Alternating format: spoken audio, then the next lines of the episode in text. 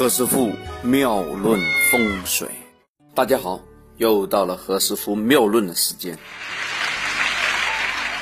我们中国人呐，相信有几个比较神秘的年龄是比较危险的，我们叫什么叫五限啊？限就是限制的限，五个限。有些民间呢叫什么叫五二之年啊？厄运的厄，五二之年。虚龄。男厄运呢是在四十二，女呢是在三十三，小孩呢是在十二岁。所以为什么大家有时在报章上看到男的大概就在四十二岁左右啊，在青壮年的时候就死去，就是这个原因呐。因为他是关口，是个男人的一个大关口。哦，还有一个就是七十二岁寿上官，八十三。又逢寿上官，这什么意思呢？就是说啊，就是啊，在七十二时候啊，燕王也不请你啊，你自个也跑到底下去报道，要做 check in 哦，要住进去哦。从这个理论出发，以上出生的一些人呐，便是大二之年，在大二之年呢，一定要进庙啊做拜拜，有一些呢是要种福积德。如果从我们现代生活来讲啊，是一个意外以及影响啊身体的一个比较高危的信号，哎，大家要小心哦。因此啊，在过年的时候，有时何师傅就跟大家讲啦，要做一个全身的检查，把家里一些电器啊、一些危险的物品啊，都要看一看，复查一下啊，加倍小心，做足一些防范的措施，不可以大意。在何师傅的一些研究当中啊，在面相上啊，其实也可以探索一些人类一些意愿方面的信息，这是一个伟大的发现，也是我们中国数千年文化的一个积累，不得了哎！流年统计学是我们老祖宗遗留下来一个神秘的一个口诀，他指出啊，男女跟小孩各有各的一些大二之年。又面向上的十三个部位所掌管啊十三个年龄段，也有着一个叫什么叫以红化白的一个玄机，这是何师傅的一些听者啊听友们呢一定要掌握的不传之秘。红就是代表喜事，白呢代表丧事。这十三个部位是指哪十三个部位啊？我的朋友们好好听一下啊，就是十六岁。十九岁，二十二，二十五，二十八，还有四十一，四十四，四十五，四十八，五十一。对老年人呢，还要注意六十和六十一岁。所以为什么大家很喜欢做那个加一的那个大寿，就是这个道理了。哦，哦，对了，还有一个。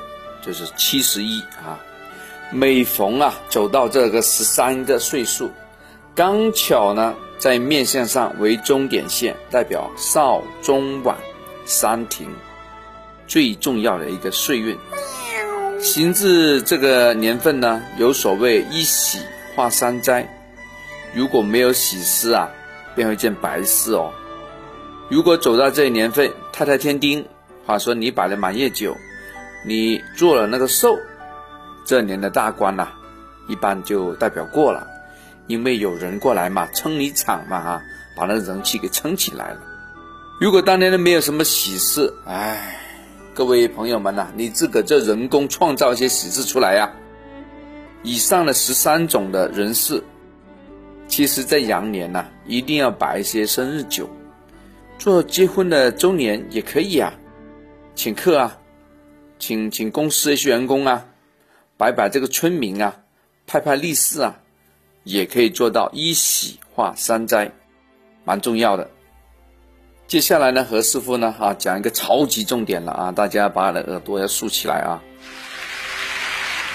就是二零一五年比较容易亮红灯的高危人物。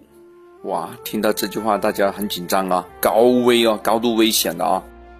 今年因为呢整个制造业不是很景气啊，很多朋友呢啊生意不是很好，那如果呢货款又收不回来呢，那就特别小心了啊。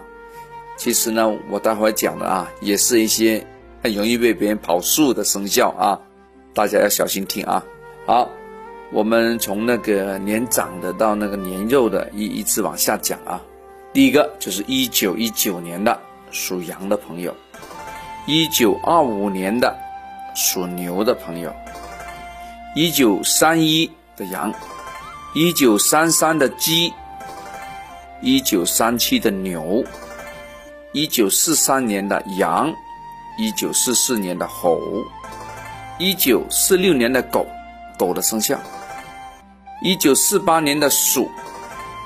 一九四九年的牛，一九五五年的羊，一九五六年的猴，这些都要小心哦。这些老人家很容易出状况哦，所以有毛病的尽早去看看医生哦，拿个复检也可以啊，把全身通通检查一次啊。小毛病赶快看，大了就不用说了啊。好了，我们再来讲啊，后边还有还有一堆那个生肖有问题的啊。一九五八年的狗，哎，对了，这个有个香港大明星叫苗侨伟的，这当年的大帅哥，他是刑破太岁。一九五八年的这个苗侨伟啊，也有状况啊，要小心。还有一九六零年的鼠，一九六一年的牛，这个一九六一年有个大明星啊，他叫做刘德华。他刚好在二零一五年叫冲太岁，哇，要小心哦！一九六五年的蛇，一九六七年的羊。好了，我们再讲讲年轻人了，大家留神了啊，这个很重要啊！包括很多何师傅的一些朋友在创业阶段的一些啊老朋友们都要小心听了啊！一九七三年的牛，哇，我们属牛的朋友在今年呐。是惊涛骇浪啊！哇，反反复复的，上上下下的，给人家讲是非，讲到的都不行了啊！一九七三年的牛的朋友，还有一九七四年的虎，有个明星叫邓建宏的啊，他也是一九七四年的啊，七四年的也是非多啊，今年的大二之年呐，反反复复的。一九七五年的兔，有个美人叫佘诗曼。我看她经常做那些床上用品的广告的啊，他今年也不好运。大家看嘛，今年他都没出什么戏耶，好像广告上、新闻上都都没扯他了啊，都没没话题了啊。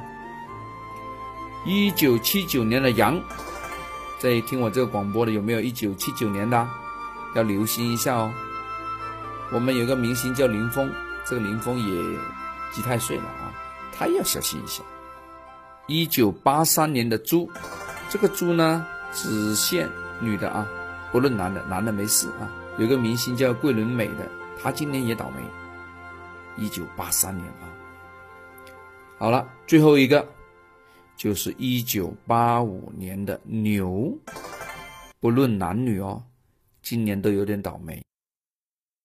刚才讲了一大堆，大家这个重复来听啊，把它听清楚。怎么办呢？